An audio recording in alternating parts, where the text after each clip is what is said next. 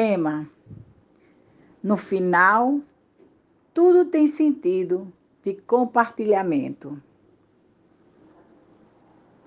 Em nossa ficha funcional, trazemos os nossos principais projetos para trabalhar aqui na Terra. O receio de não cumpri-los exige uma apropriação do sentimento de humildade, para que não esqueçamos de que somos suscetíveis a erros e para minimizá-los, Deus trabalhou em nós a formação familiar, da qual necessitamos como berço para sermos acolhidos na nossa chegada aqui na Terra. Essa formação familiar vem sendo construída e evoluindo ao longo dos séculos. Do seu conceito original, que era compreendido a família como grupo de servos domésticos, ao de hoje, que está fundamentada na relação afetiva entre seus membros. Podemos, desta forma, constatar um grande avanço, por ter como fator determinante o afeto na sua formação. O livro dos Espíritos chama a atenção para a sua importância, considerando que a família é a base fundamental sobre a qual se ergue o imenso edifício da sociedade.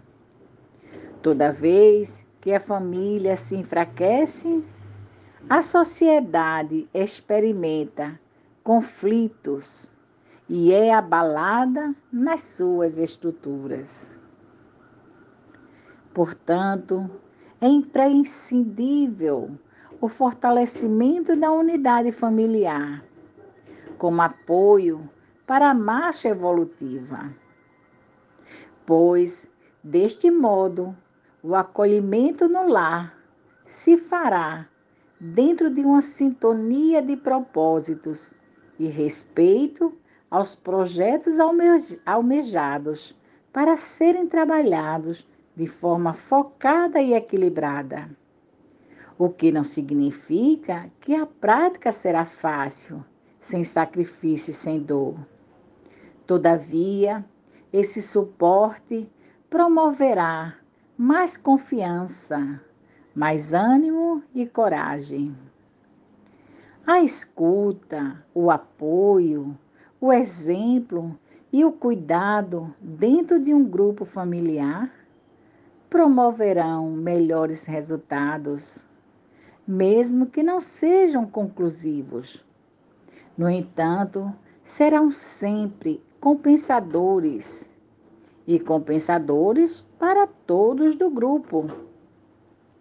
Considerando as atitudes desenvolvidas, todos se beneficiarão, tanto o que dá quanto o que recebe.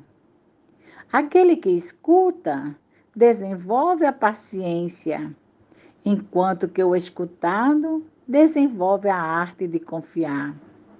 O que apoia trabalha em si mesmo a tolerância. O que é apoiado aprende a ser grato. Quem oferece o exemplo trabalha em si a resiliência. E quem segue os bons exemplos alcança humildade ao se reconhecer aprendiz. Cabendo ao que cuida, expurgar o egoísmo, dando vazão ao amor, que enobrece os melhores sentimentos em todo indivíduo que se sente cuidado. Conforme traz a veneranda Joana de Ângeles, a família é instituição divina com planejamento que antecede esta vida física e que tem por objetivo o crescimento espiritual de todos os seus membros. Por fim, quando a humanidade compreender o alcance deste objetivo no seio de um lar, enfrentará o desafio da vida e a sociedade irá evoluir até formar a família universal. A todos o meu abraço.